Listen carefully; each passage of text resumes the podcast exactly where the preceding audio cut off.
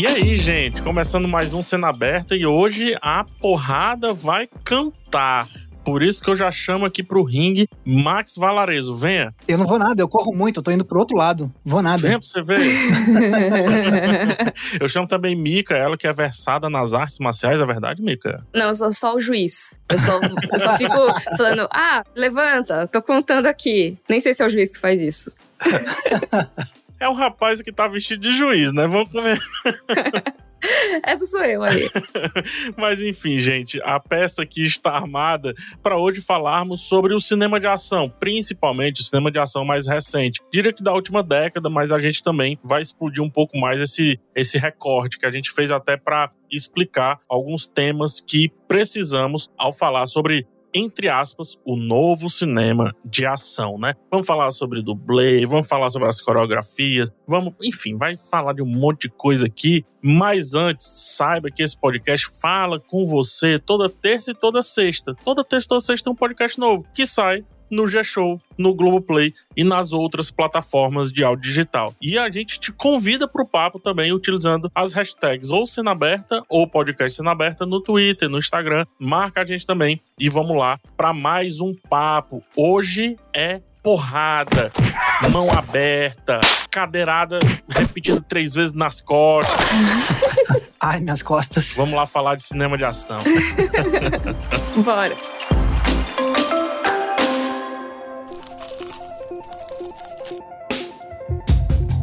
É isso, gente. O gancho é o filme Trem Bala. A gente criou essa pauta por conta do lançamento desse filme nos cinemas na altura da gravação, mas que daqui a pouco também tá nos streams. Inclusive, quem pegar esse filme aí vai lavar a burra, porque tem a carinha dos streams. E eu chamo um cidadão, deixa eu ver aqui. Ah, é lógico, é o Max. Eu chamo o Max para dar um pouco a sinopse desse Trem Bala, dirigido pelo David Leitch, que é um dos personagens a ser comentados aqui nesse programa. Não confundir com David Lynch, seria um filme bem diferente. É verdade. Não confundir com David Lynch e eu aprendi que não se chama David Leite, né? Então não tem nada de leite aí no nome dele também. Né, Max? Mas Sim. enfim. David Leitch. Max, por favor, sinopse de Trem Bala. Sim, Trem Bala vai falar sobre o personagem do Brad Pitt, que é o Joaninha. Ele é um assassino de aluguel que já tá há muitos anos no, no mercado e ele se sente sempre muito azarão. Ele tá meio de saco cheio, ele quer se aposentar, mas ele pega esse último serviço aí, que, como já sabemos nos filmes, nunca é um, um último serviço tranquilo, né? E aí ele vai se ver numa missão que tá nesse trem bala, no Japão. Só que o negócio é que o trem tá cheio de outros assassinos e outros mercenários, um monte de gente louca. E aí a gente vai acompanhar ele tentando executar essa missão enquanto tem que lidar com essas outras pessoas, esses outros assassinos, e aí a gente vai ter um monte de cena de ação, luta, porradaria, tiro bomba, essas coisas assim, tudo dentro do trem bala, dentro do trem mais rápido do mundo. Uh. É importante dizer que é um filme comédia barra ação. Não sei qual que é o maior no filme, vou te dizer. É daqueles filmes que a comédia sustenta a ação e a ação sustenta a comédia, e às vezes eles se misturam, né? Tem isso. E a adaptação do livro do Kotaro o Kotaro Isaka,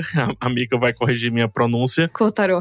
Kotaro Isaka, que é um, um, autor japonês. E esse livro, cara, é um, um estrondo, foi um estrondo, sucesso mundial de vendas e agora chega também ao cinema. Mas, pra gente chegar em Trem Bala, que apesar de ser o gancho, é o ápice, digamos assim, do que a gente vai falar, a gente tem que dar alguns passos atrás. E eu lembro muito que antes do cenário atual da ação, quando a gente estava hoje que a gente está aí com dublês guiando os filmes, né, dirigindo e até escrevendo também, só de cara que a gente tem o David Leitch, que já foi citado, e o Chad Stahelski, que foi a dupla que fez o John Wick. O John Wick praticamente é o abre-alas dessa discussão que a gente tem aqui. Mas nesse meio do caminho a gente teve o Sam Hargrave, que fez o Resgate com Chris Hemsworth, um filme de custo muito baixo e de ganhos absurdos para Netflix o Rick Roman Vaughn, que fez o acordo ali com The Rock, e por aí vai, né? E tanto outros nomes vão surgindo, quer seja na direção, na co-direção ou nomes que estão mais atuantes no set, digamos assim. O dublê começa a ter um, um respeito diferente no set de filmagem, eu diria que não só dos filmes de ação. A gente pode colocar aí o Resgate, pode colocar inclusive os filmes que o pessoal diz: "Ah, esse filme não usa dublê". Não, Jack Chan ele usa dublê, mas ele usa dublê para interagir com ele. ele não usa dublê para viver o que ele está vivendo. Então todo filme tem dublê. Não à toa que o Oscar começa a discutir a criação da categoria de dublês, uma categoria específica para as coreografias, etc. É, eu acho muito legal a gente ter falado desses diferentes nomes e fazer essa contextualização sobre a questão dos dublês, porque é isso, é uma das coisas que está fazendo com que filmes de ação hollywoodianos de grande orçamento nos últimos anos tenham se destacado e sendo elogiados, é justamente por conta disso. E acho que o melhor exemplo que a gente pode pegar disso é a carreira justamente do David Leitch e do Chad Stahelski, porque assim, eles dois são amigos de longa data que se conheceram em Los Angeles para tentar fazer a carreira deles e eles foram aprendendo a ser dublês, começaram a pegar seus trabalhos em filmes de ação e só que os dois tinham vontade de em algum momento começar a dirigir, a comandar os próprios filmes de ação, né? E eles conseguiram isso. Então os dois se juntaram e foram as pessoas que dirigiram o John Wick. Então os dois são os diretores de John Wick, apesar de somente o Stahelski aparecer nos créditos como diretor. O filme foi dirigido pelos dois, na verdade. Teve uma mutreta com a dos diretores que a guilda dos diretores não deixou Exatamente. colocar o nome dos dois. Então ficou só o Stahelski como diretor e o David Leitch ficou como produtor executivo e tal, mas na prática os dois dirigiram. É porque um era filiado à época e o outro ainda não. Ah, exatamente. E aí aquele negócio, John Wick era aquele filme que, sinceramente, um monte de estúdio não queria fazer, mas acabaram conseguindo financiamento, fizeram o filme e foi um estouro, né? Assim, quase que foi só direto para home video e John Wick acabou estreando no cinema, conseguiu fazer muito sucesso e aí mostrou como o próprio Keanu Reeves estava conseguindo de novo voltar para fazer filmes de ação muito bem e, obviamente, catapultou o nome do Stahelski e do Leach para esse cenário moderno da ação, tanto que começaram a aparecer novos projetos. O Stahelski basicamente continuou na franquia John Wick, ele que dirigiu os outros filmes também, as continuações. Que são muito legais também. São muito bons, assim, não, gente, se vocês ainda não viram John Wick e vocês gostam de filme de ação, não percam, porque assim, é, é, realmente um exemplo muito bom assim, de filme de ação. É uma das melhores coisas de filme de ação que a gente tem nos últimos anos, com certeza. Não, é muito legal. Vocês viram que eu fiquei quietinha até agora, gente, porque eu não sou a pessoa que tem o maior conhecimento de filme de ação tradicional. Mas eu, que não sou tanto o público, amo John Wick, assim, de paixão. Porque para mim é tudo de bom, assim. Tudo que eu gostaria que tivesse, tem nesse filme. É aquela coisa que quando você acha que não vai ficar mais legal, ele fica. Sim. Para mim tem que ser desse jeito. Então eles conseguiram certinho. Não, pois é. E aquele negócio, né? A indústria foi ficando de olho e aí, o, enquanto o Stahelski ficou continuando fazendo as continuações de John Wick, o David Leitch foi dirigir Atômica com a Charlize Theron. Depois ele também fez Deadpool 2, ele fez Velozes e Furiosos apresenta Hobbs and Shaw e agora Trem Bala e futuramente ele ainda vai fazer um filme chamado The Fall Guy com o Ryan Gosling, que não sabe ainda a sinopse, mas sabe-se que é um filme que ele também tá roteirizando, que é sobre um dublê. então vai ser interessante porque vai pegar muito da própria experiência do próprio David Leitch. Não tem nada a ver com o Free Guy e nem com o jogo Fall Guys, né? Imagina. Fall Guys, exatamente. Ah, tá. é, é, uma expressão, né? E o Free Guy que é com o Ryan Reynolds, que não é o Ryan Gosling. Não vamos confundir as coisas, gente. Exato. o Fall Guy é a expressão lá pro, tipo, laranja, né? Vamos usar esse cara aqui de bode expiatório, é o Fall Guy, né? Isso, bode expiatório. Aliás, falando nisso, a novela que tá rolando agora, Cara e Coragem, é sobre dublês, né? Exatamente. Então, assim, tem os dublês é ali que também passam por várias cenas de ação e eles fazem exatamente isso. Eles estão ali cobrindo e tem uns planos rolando ao mesmo tempo. Sim, nossa. E já que você trouxe a questão da novela, eu preciso citar também um cearense, que é o Raul de Gomes. O Raul de Gomes, ele, junto com Edmilson Filho, inclusive Edmilson Filho, que é ator hoje, inclusive da casa, eles foram para os Estados Unidos serem dublês. E aí eles ensinaram, né? O Raul de Gomes era professor de taekwondo aqui em Fortaleza e ele foi lá ensinar tanto taekwondo quanto ensinar outras técnicas e tudo. E o Raul de Gomes volta pro Brasil e faz o Cine Hollywood, que é um sucesso no Brasil inteiro. O Cine Hollywood, por isso que tem aquela parte, só para quem não assistiu, eu vou falar do curta, que é o Artista contra o Cabo do Mal. Cine Hollywood, o Artista contra o Cabo do Mal. O Edmilson Filho, que é o protagonista, ele é dono de um cinema e aí o filme acaba porque dá um problema na projeção. E era um filme de porrada, era um filme de kung fu. E o Edmilson Filho do palco começa a contar o filme, como ele é um artista marcial, ele começa a encenar, a fazer a, a, os passos, né, os chutes e etc. E aí você vê que também tem um trabalho de dublê, apesar do Raul de Gomes realmente ser um puta diretor, mas o passado dele de dublê muda o filme, muda a ideia do filme e também coloca muita autenticidade na história e também na atuação do Edmilson Filho. Então fica também o, essa chamada aí de que no começo dos anos 2000 aqui no Ceará, a gente já estava fazendo o que o John Wick veio fazer há muito tempo depois. Muito bem. Mas acho isso legal que você falou, PH, porque acho que já é um, um ponto bacana da gente discutir, né? Porque aquele negócio, vieram esses filmes que começaram a ser comandados pelos dublês, né? E começou a dar certo. Vale a pergunta, né? Por que começou a dar certo com os dublês dirigindo, né? Deixa eu fazer um contexto, um contextão, digamos assim. Contextão. E aí eu, eu sei onde é que eu vou te chamar. Inclusive, já tô vendo aqui a sua participação. Mas posso resumir o seu contextão antes de você começar? Dali. É porque eles sabem o que eles estão fazendo. Exato. e sabem mostrar a cena inteira. É isso que você vai dizer, né? Deu spoiler? Nem sei, acho que vai ser na síntese que vai chegar aí. tá bom. Mas eu vou só dar um super contexto, porque quando o cinema de ação ele ganha o mundo, ele ganha na visão asiática. A gente tá falando da década de 60, da década de 70, onde a luta é também vista como um balé. Por isso que se usa tanto o termo coreografia quando se fala em filmes de ação, né? E a gente passa por vários nomes. Tem até um tal de. Uh, como é que é aquele? Bruce Lee. Eu não sei se alguém já ouviu falar desse nome, né? o Bruce Lee, ele era um cara que praticamente andava com os dublês debaixo do braço, a ponto de encher o saco dos diretores que tinha a época e dizer assim: deixa que eu dirijo. Isso antes até de vir pro Ocidente. Quando ele vem pro Ocidente, ele não chega com essa pecha toda, né? Com essa moral toda, mas ele já vai tomando os olhares e com pouco tempo ele já tá ali no set set antes da filmagem, definindo coreografia, estudando os movimentos, dizendo como é que as pessoas têm que atuar, agir, reagir e etc. E aí a gente vai passa por Donnie Yen, Jack Chan, Jet Li, que são caras que realmente dispensam o uso de dublês e fazem ali os seus filmes. A Michelle Yeoh também, né, que tá recentemente no Tudo ao mesmo lugar, ao todo tempo agora, não sei o quê. tudo em todo lugar ao mesmo tempo. É, quando essas pessoas vêm vindo para Hollywood, eles vão sendo, como é que eu posso dizer, mais assessorado pelas leis. E aí eles começam a entrar numa latinha onde, cara, não adianta se você não quer usar o dublê, você vai ter que usar. Começa então a pasteurização dos filmes de ação que a gente vê ali na década de 80, mas principalmente na década de 90, onde o que importava mais, muitas vezes, é o que estava no pôster. Era o mocinho que não se sujava, era o mocinho que tinha que salvar a garota em defesa, que saltava do helicóptero e dava uma piruetazinha como quem diz: ah, não, nem machuca. Praticamente, às vezes, nem sangrava. E aí tem vários nomes, vamos lá, Steven Seagal, que a até usa poucos dublês, mas, mas usa. Steven Seagal, Van Damme, Arnold Schwarzenegger, Sylvester Stallone e por aí vai.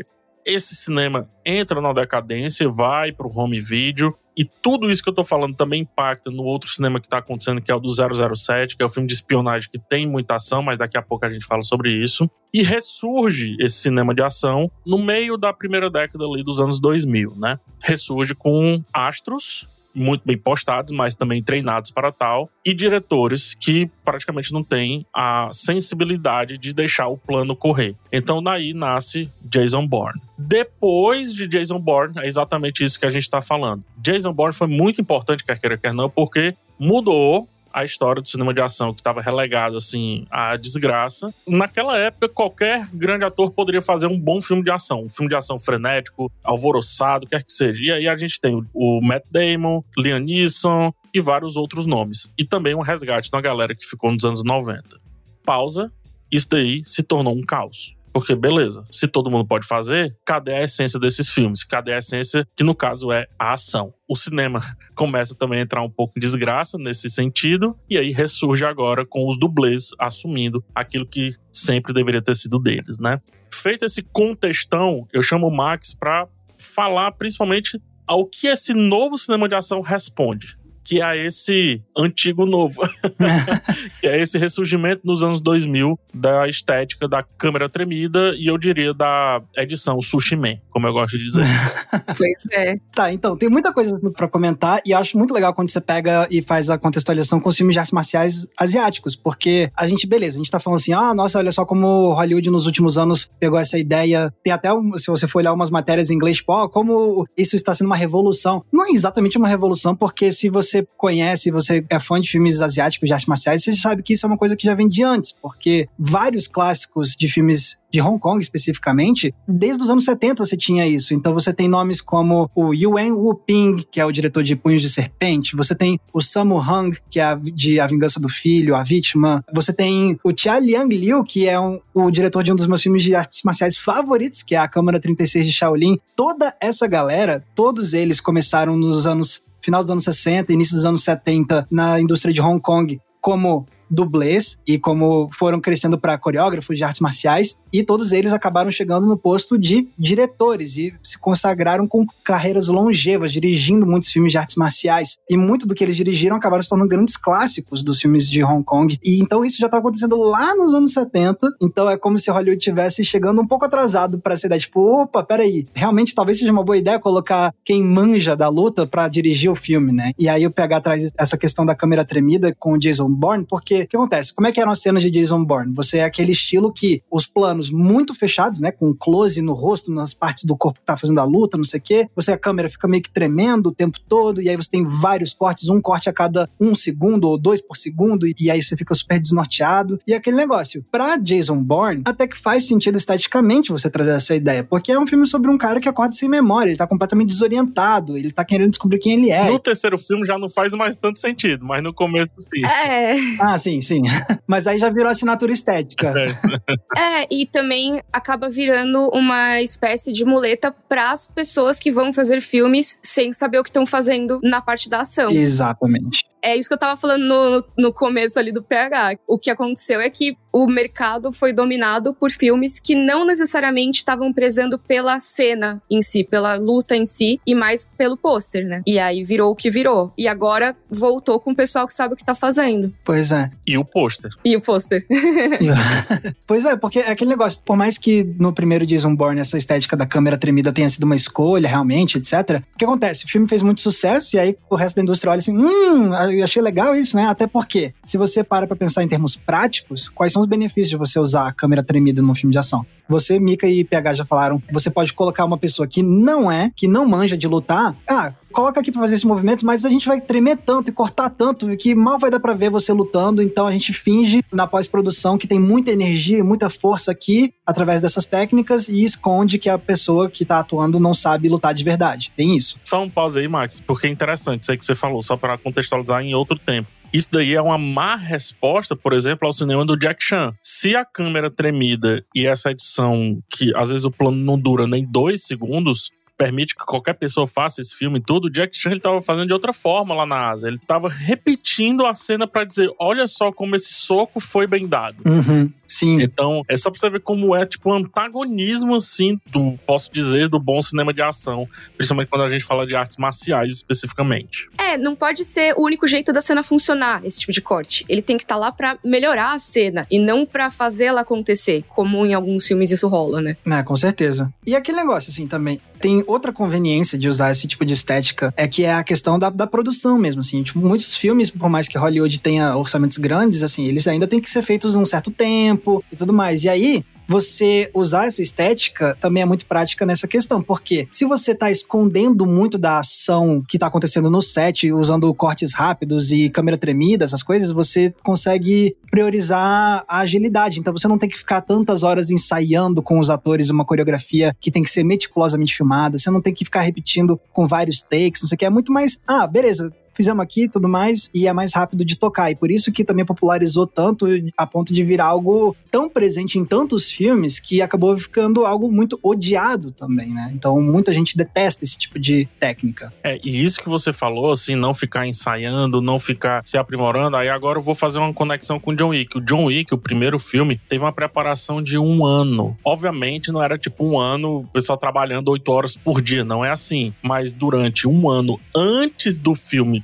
começar a filmagem, de fato, começar a rodar, o Ken Reeves já estava fazendo treinamentos específicos. Ele estava fazendo treinamento de jiu-jitsu. O jiu-jitsu é muito utilizado no filme, porque basicamente o que ele faz é adaptar algumas coisas do jiu-jitsu, que é no chão, só que em pé, né? Alavancas, lançamentos, etc. Misturando isso a uma luta com armas, que foi chamada de Gankata. Não sei se foi chamada para o filme, isso já existia. Não, isso já vem de antes, especialmente com filmes de John Woo em Hong Kong. Perfeito. E aí, então, ele já estava tendo essas aulas durante um ano antes do filme começar. Então, três vezes por semaninha, duas horas por cada vez ali. A coreografia ela já estava nascendo. E, tudo voltado para as coreografias que iam ser ainda construídas ali nos dois meses antes do filme. Então, o making off disso é enorme. E tem várias cenas aí do Keanu Reeves, inclusive ganhando faixa no jiu-jitsu. Inclusive, ele no judô e no jiu-jitsu ele foi graduado. Ele hoje é graduado nessas artes aí. Ele já tinha sido graduado em Kung Fu, em Tai Chi Chuan e agora graduado em judô e jiu-jitsu também.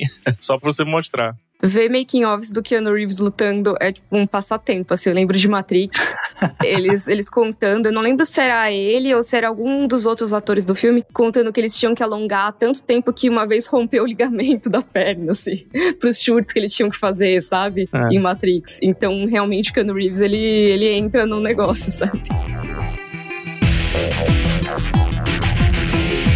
Bom, a gente então tava aqui falando da câmera tremida, né? E é justamente aí amarra com o que a Mika tava falando. Tipo, você pega a galera que tá há anos fazendo essas lutas, que são os dublês, né? E coloca para comandar, eles sabem como fica legal de filmar uma cena. Que aquele negócio, se o trabalho deles é fazer a luta, e aí vem um filme e picota completamente todo esse esforço, é óbvio que essas pessoas ficam frustradas, né? E assim, detalhe, David Leitch foi dublê em Jason Bourne, na franquia Jason Bourne. Então ele tava lá, realmente trabalhando nesses filmes que popularizaram essa estética, né? Ele conhece em primeira mão também o tipo de coisa que ele não queria fazer quando ele fosse dirigir. É muito legal isso que você traz, porque o David Leitch e o Chad Stahelski, eles foram dublês de filmes gigantes, assim, grandes filmes, inclusive filmes da Marvel e tudo. Daqui a pouco a gente vai falar do Sam Hargrave, aí a gente vai entender como esse cara esteve praticamente nas grandes coreografias da Marvel. E uma coisa que eles trazem também são as equipes, eles também conhecem as pessoas certas. Só que como esses caras eram os dublês nos sets desses grandes filmes, e os dublês passam, os bons dublês e os bons atores e sensatos atores e atrizes, passam muito tempo juntos, eles criam ligações. É por isso que você chega num trem bala onde tem Brad Pitt, Sandra Bullock, participação especial assim do nada. Por quê? Porque os caras têm muitos contatos, uma vez que eles estão literalmente ajudando os atores e atrizes a não morrer. Não, e, e assim, uhum. e, e, no caso do David Leitch com o Brad Pitt, é legal, assim, até fazer esse, destacar isso. Eles não estão trabalhando juntos pela primeira vez aqui. Eu tava olhando a trajetória do David Leitch, eles se conheceram quando o Brad Pitt tava fazendo o Clube da Luta do David Fincher. Sim. Ele foi o dublê de corpo, Ele foi o dublê do Brad Pitt pela primeira vez nesse filme e eles criaram um laço. E aí, depois, o David Leitch foi dublê do Brad Pitt em muitos outros filmes. Ele foi dublê do Brad Pitt em Senhor e Senhora Smith, em Troia e em várias outras produções do Brad Pitt. Então, eles criaram essa relação. Será que ele foi o dublê do Brad Pitt interpretando o dublê em Era Uma Vez Hollywood? Ia ser engraçado. Ia ser bom. Inclusive, o dublê que Brad Pitt interpreta em Era Uma Vez em Hollywood é inspirado num dublê da vida real, que é o Hal Needham, que é um dos precursores em Hollywood de dublê que passou a ser diretor também. Olha só como o, o, vai completando o círculo. Olha aí, muito bom. Em cima disso, Max, você falou do Troia. O Troia, na época, ele foi muito elogiado por, nas cenas de ação, o Brad Pitt estar tá de frente pra cena. Então uhum. Então você vê o rosto do Brad Pitt, até aquela grande Sim. cena da lança e tudo, né? Você vê o rosto do Brad Pitt. E o David Leitch estava ali treinando com o Brad Pitt para fazer aquela cena. Então, o trabalho do dublê, entenda, não entra só quando é na filmagem ou quando é para fazer uma cena específica. Ele também entra na preparação do ator, da atriz, no treino, na definição daquela coreografia. É tão forte que esses dublês que vão ascendendo até dirigir, se você olhar na carreira deles, eles têm um trabalho que se chama assistente de direção. O que é que é o assistente de direção? Ele é um diretor ele tá dentro do set dirigindo, só que ele tá dirigindo cenas muito específicas, núcleos muito específicos, por exemplo, de série. É muito comum que séries como Game of Thrones, vou citar exemplo, tem dois núcleos distantes geograficamente, então tem um diretor de um lado e um diretor do outro, respondendo a um grande diretor, digamos Isso. assim, né? E muitas vezes ele também faz uma parte bem de produção também, né? Exato. De tudo, né? De treinar as pessoas que vão lutar contra o, o mocinho ou a mocinha. Então tem tudo, cara. Não é só dar o soco não é só o próximo golpe, não é isso. Pois é, então você pega essa galera que, tipo, tá lá anos criando relações com esses astros, criando contatos e subindo na escada, né, até chegar na direção. E aí, quando vai fazer a cena de ação, aí já sabe, tipo, pô, se a gente valoriza tanto o trabalho de elaborar uma coreografia, de fazer uma cena ficar muito impactante visualmente. E especialmente também outra coisa que, especialmente o David Leitch sabe fazer, é, tipo, também pensar a ação como uma maneira de contar uma história mesmo, e não ser só, tipo, soco plástico, chute pra cá. É, tipo, não, como é que isso aqui tá contando uma história através de movimento, né? O que, que isso revela sobre os personagens, sobre a trama, sobre o próximo ponto da história, entre vários outros aspectos. Cara, isso é muito legal, porque quando rolou esse, esse movimento de deixar, ah, estamos aqui, só corta o soco, não mostra, câmera tremida, que mal dá para você ver a luta, se perdeu um pouco, vocês me corrijam se eu estiver errada, mas assim, no meu conhecimento muito mainstream de filmes de ação, se perdeu um pouco o que eu via dos filmes asiáticos e que eu vejo retornar um pouco agora, que é a personalidade transcrita na luta. Um exemplo muito popularzão disso agora, vai. Se a gente pegar um Shang-Chi da vida, que traz para o universo cinematográfico da Marvel a inspiração dos filmes de artes marciais. Você vê muito claramente como cada personagem é só pelo estilo de luta. E isso é uma coisa que você já tinha nos, nos filmes asiáticos, você já tem na influência asiática em Hollywood. E eu acho que os filmes de ação, como o John Wick e tudo mais, eles também trazem isso. Então a maneira que o John Wick vai lutar, a maneira como ele vai atirar é completamente diferente dos outros personagens, né? É, o que eu penso nisso, assim, e aí tem os dois lados. Eu até disse na, na crítica do Trem Bala que, por muito tempo, quanto mais ação, menos história. Tipo, a ação compensa a história. Quanto mais a história, isso dentro de um cinema de gênero, tá? Dentro do cinema de gênero. Tô falando no cinema geral. Então, quanto mais história, teoricamente, a ação ela pode estar um pouquinho mais embaixo. O que, que essa galera faz, a meu ver, é primeiro inverte total, ou seja, joga a ação lá em cima e a história lá embaixo. John Wick é a história de um cara querendo vingar a morte do seu cachorro, que representa também a morte que ele não pode fazer nada com relação à sua esposa. É isso. Então, o que é que a gente vai montar para ter a próxima grande cena de ação? Pronto. O filme é isso, acabou o fim. O que acontece com o Trem Bala, por exemplo? A história já cresce um pouquinho. Ah, então já tem cinco caras aqui que são assassinos. Essas histórias estão partidas. Elas precisam se encontrar. Como que elas vão se encontrar? E aí vem a luta para dar estofa a isso, né? Para dar peso a isso. Uhum. Quando a gente fala do Bruce Lee, tem muito filme dele que, assim, cara, a história ela mandou lembrança. O roteiro ele foi assim, tá lá na esquina, entendeu? Era para justificar a próxima cena de luta. O Jack Chan já faz um pouco o contrário. Então ele já traz o personagem que tem um arquétipo, o personagem que tem ali um peso até muitas vezes dramático, uma ligação com aquele personagem que ele precisa salvar, resgatar ou vingar. Uhum. Então já tem um pouco mais ali dessa história acontecendo. E PH, eu tenho uma provocação. Manda. E se a cena de luta for a história? Pronto. Pra mim, bom é quando tem isso. É aí que a gente vai no resgate e a gente vai no trem-bala. Porque eles fazem isso. Ou seja, eles já estão. Os próprios dublês estão achando um equilíbrio que, por exemplo, o Jason Bourne e os que vieram depois do Jason Bourne não acharam. E o que é que o Jason Bourne faz? História tá lá no topo e a ação tá aqui, existindo. Entendeu? A ação ela tá pra a pessoa acordar dessa história, digamos assim Uhum. né? Então temos o homem sem nome, quem é esse homem? Vai para um país, vai para outro. Recentemente, inclusive, teve um filme assim, Agente Oculto, o nome do filme. Recentemente, que é, valoriza mais a mega produção, o grande roteiro e esquece que a, a ação é o que teoricamente deveria sustentar uma vez que você tá fazendo um cinema de gênero. E aí, fechando o que você falou, Mika, os mais recentes, Atômica e Trem Bala, por exemplo, cara, tá no mesmo nível. Atômica para o filme. Ele diz Uhum. assim: não, nós vamos parar e vamos falar sobre um contexto histórico. Uhum. E você vai entender esse contexto histórico, porque se você não entender esse contexto histórico, você não vai entender essa personagem e não vai entender porque que ela tá dando murro na cara desse pessoal aqui.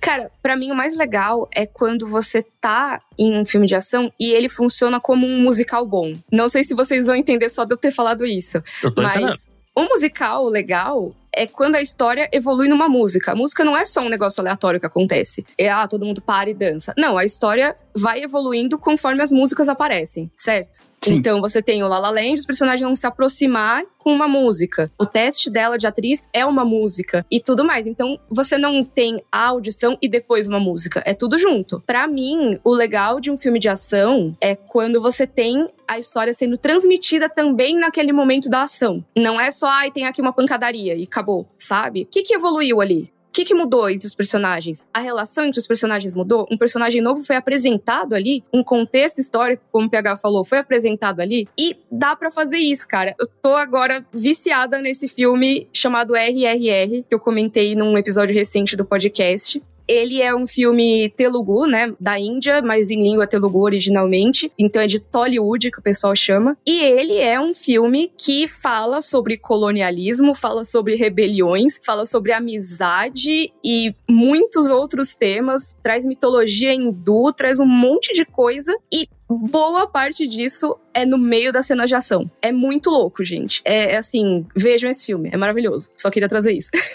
Não, mas é perfeito. E o que você trouxe do musical, eu vou trazer até para outro ponto, Mika. E se durante a dança ali, com seu par, você estiver sussurrando alguma coisa bacana no ouvido desse par. Uhum. Tá entendendo? É, eu acho que os bons filmes de ação, eles são desse jeito. Não que o John Wick não seja bom, não, não é isso que eu tô falando. Pelo amor de Deus, eu amo o John Wick. Mas até uhum. o próprio John Wick, para justificar a existência do segundo, terceiro, quarto e até inclusive de spin-offs que vão vir dele, ele precisou desse grande, desse macro, né? Dessa roupa, desse envelope, porque senão não sustenta. Assim como teria sido muito interessante pro Jason Bourne, que a gente até brincou, e dos filmes que vieram depois que acho que não entenderam muito isso, utilizaram mais no sentido comercial, aumentar o nível de ação em detrimento a diminuir um pouquinho a história, porque ele já tinha história suficiente pra gente entender esse cara. Mas o Jason Bourne, em um determinado momento, eu vi as pessoas dizer assim: ah, nessa ele luta com a caneta. Ah, nesse outro ele luta com a revista. Tá, mas é só uma cena de ação que tá salvando a parada, o resto é tudo picotado, não dá pra ver nada. E aí, como hum. que a gente vai fazer? E quem diria?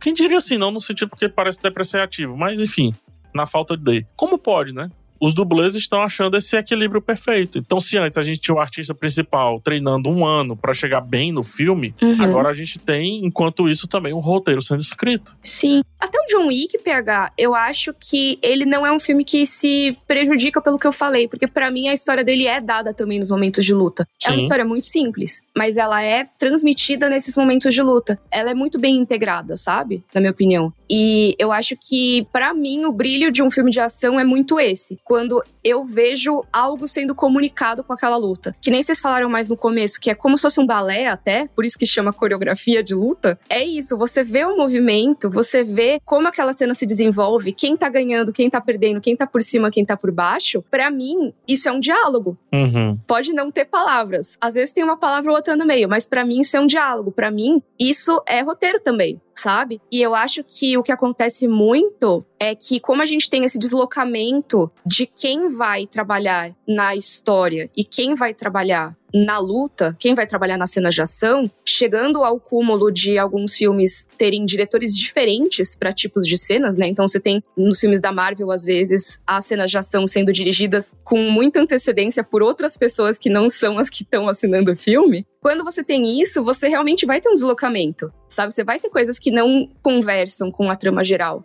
E eu acho que ter o dublê envolvido nisso, ter o dublê como diretor, ou, tipo, bastante envolvido no processo inicial do filme, sabe? Desde o início e com um controle maior, eu acho que é natural que role essa integração, porque eles também devem ver a luta como uma parte essencial da trama sabe? Então, para mim é a melhor coisa. E eu acho que resgata muito a coisa do cinema asiático, né? Que é isso, você tem o cara lá envolvido e fazendo as coisas. O personagem também é um lutador, né? É, e aí aqui eu vou destacar o resgate do Sam Hargrave. Porque olha o nó na cabeça. O Sam Hargrave era o dublê do Chris Hemsworth.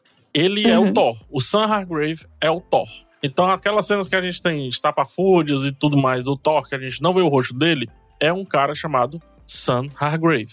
O Sam Hargrave ele também foi o coreógrafo de Guerra Civil, foi o coreógrafo de Capitão América Soldado Invernal. Então ele também estava junto ali com o outro Chris, né? O Chris Evans. Sim, que é o mais próximo, eu acho, que a Marvel chegou de um filme de ação, sabe, da hora, assim, o Soldado Invernal. E no Soldado Invernal a gente vê o rosto da galera. A gente vê a Scarlett Johansson, a gente vê o Chris Evans, inclusive lutando contra um lutador de MMA, que é o Jorge St. Pierre. A gente vê de fato o rosto, entendeu? E olha só como é que dá um nó no juízo. Porque o Resgate é um filme que o Chris Hemsworth usa pouquíssimo dublê para cenas dele, né? Ele vivendo a cena. E quem tá dirigindo é o ex-dublê dele. Não dá Muito um nó. Bom. É que nem o Brad Pitt com o ex-dublê dele agora, entrou em bala. Né? Exatamente, cara. Olha que, que irado, né? Esse novo momento. E, e esses caras se conhecem e dizem, ah, eu sei até onde ele pode ir. E o outro diz, não, eu sei até onde ele vai me levar. e esse balé que a gente tá tanto falando acontece, inclusive, na relação diretor-elenco, né?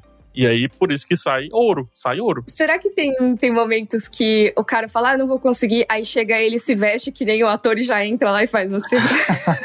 não duvido.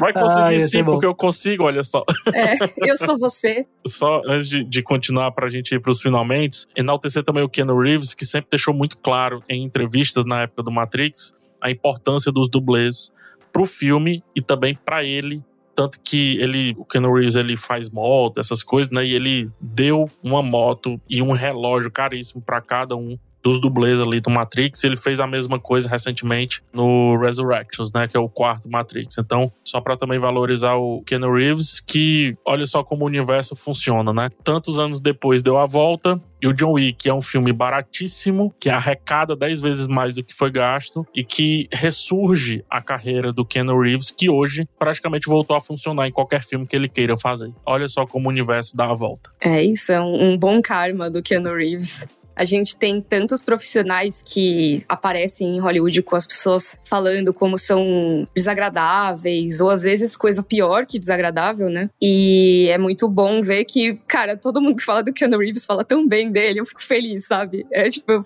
eu espero que ele seja realmente muito gente boa Sim, sempre. Que ser humano.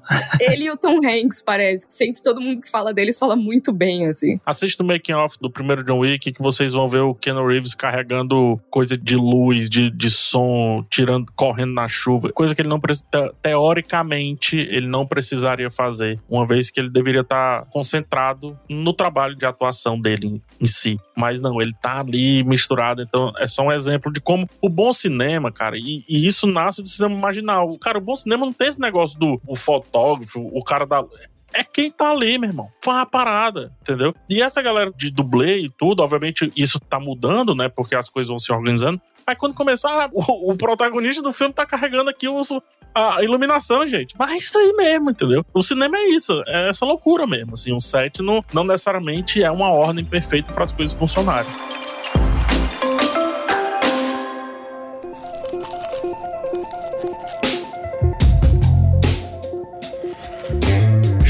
Acho que a gente deu um panorama bem maior até do que inicialmente a gente havia proposto, né? A gente ia falar muito dos 10 anos, mas não tinha como falar desses últimos 10 anos aí dos filmes de ação, da nova ação, digamos assim sem antes ter passado por toda a contextualização, uma contextualização que poderia ter sido maior. Um dia a gente volta só para fazer um pouco mais de contexto nesse assunto que eu particularmente adoro. Eu queria pedir a síntese de vocês de tudo que a gente conversou aqui e também um filme, um filme que represente bem o que a gente falou. Vou começar por você, Max. Beleza. Para mim, então é isso. Eu acho bem legal ver como dublês estão podendo ganhar um novo papel, agora assumindo direção, né? E trazendo filmes que são bem elogiados e também fazem muito sucesso. E tomara que venha ainda mais filmes bons, assim, né? Agora, se for para indicar alguma coisa desse papo todo, eu vou trazer então um que eu já citei aqui, que é de fato um dos meus filmes de ação favoritos da vida, que é A Câmara 36 de Shaolin, um clássico filme de Kung Fu dirigido pelo Tia Liang Liu, que, de novo, era um cara que começou como dublê, coreógrafo e virou diretor. É um filme belíssimo, tem até vídeo no Entre Planos. É um filme que consegue pegar a ideia de você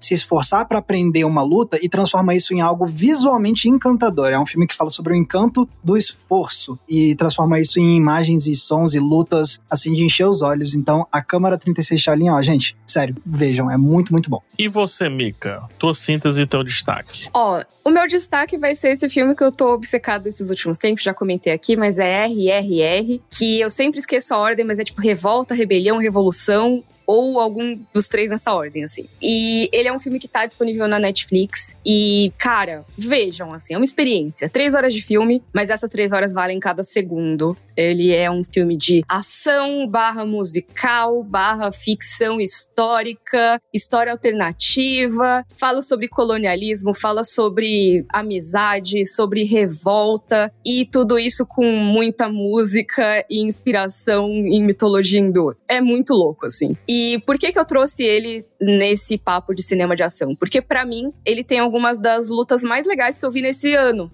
sabe? Entre os filmes de ação, eu acho que ele tem lutas que são super coreografadas de um jeito escalafobético, eu só posso definir assim. que, assim, tem coisas muito absurdas rolando. Não é PH Rio, tá, concorda comigo, né?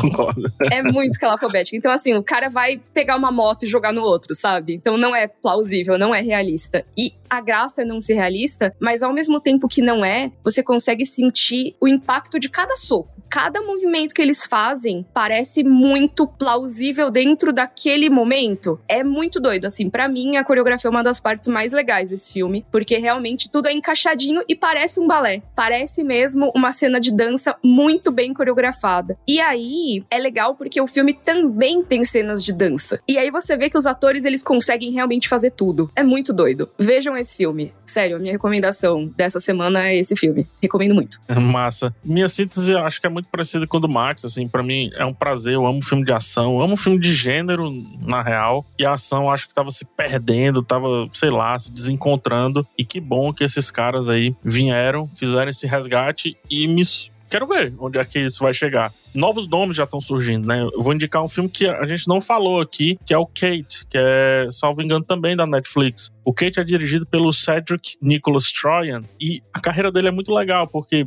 ele trabalhou brevemente como dublê, ele trabalhou como diretor assistente, ele trabalhou fazendo CGI de filmes, e aí ele vem dirigir o Kate, o Caçador e a Rainha do Gelo, né, que é inclusive também com Chris Hemsworth e tal. E é um nome também novo que tá surgindo, só pra você ver como, cara, a próxima geração de diretor já está acontecendo. A gente já tá vendo essa galera aparecer, e esse, inclusive, é um filme que traz muito da estética neon. Ele também se passa no Japão, né? Passa no Japão, traz a questão dos animes e mostra mostra como, sim, tem uma grande história sendo contada e a porrada comeu.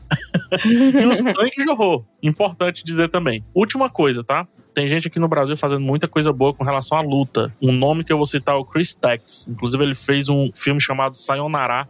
Eu assisti no Festival hum. Sinistro aqui em Fortaleza, cara, belíssimas cenas de ação. E ele fez um filme com o Whindersson Nunes, que aí satiriza filmes de ação, que eu me esqueci agora no filme, mas é só buscar. É, ah, em busca é, da placa de Rubi, um negócio desse assim. Que é o Whindersson Nunes numa crise existencial e aí culmina tudo num filme de porrada com um monte de dublê aqui no Brasil, dirigido pelo Chris Tex. Chris Tex, que inclusive tá fazendo um fanfilme de Náusea do Vale do Vento. Olha. Que é super empolgante. Recomendo que vocês vejam. Dá pra achar no, no YouTube. É um, muito legal assim, muito legal. Um projeto muito bacana que eu espero que o Estúdio Ghibli nunca descubra, porque eles não são muito legais com fãs. Mas espero que, que isso fique pra gente, assim, que é muito bacana a reimaginação que ele fez. Perfeito. Então tá aí, muita coisa citada. Acho que o pessoal tem um mês aí de coisa para assistir, pra procurar e por aí vai. Eu quero saber agora onde é que eu encontro vocês, viu, meu lutadorzinho? Me diga você, Max, meu, meu Steven Seagal de Brasília.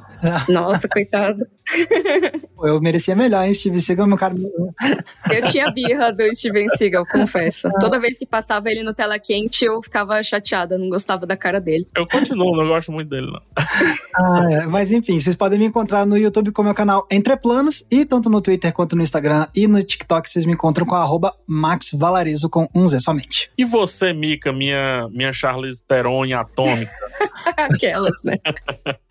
me diga aí onde é que eu te encontro. Você me encontra no YouTube, no Twitter como Mikan, com três N's no final, e também no Instagram e no TikTok como underline Mikan. Mudou, hein, gente? Se liga. E você, PH? Você me encontra como PH Santos no YouTube, no TikTok, no Instagram e também no Twitter. Busca lá no YouTube que você vai me encontrar facinho. E esse podcast você encontra toda terça, ou seja, na verdade, você encontra todo dia no G-Show, no Globoplay e em todas as plataformas de áudio digital. E olha que eu tô vendo aqui, a gente nem falou dos irmãos russos mas um dia a gente volta para falar sobre isso.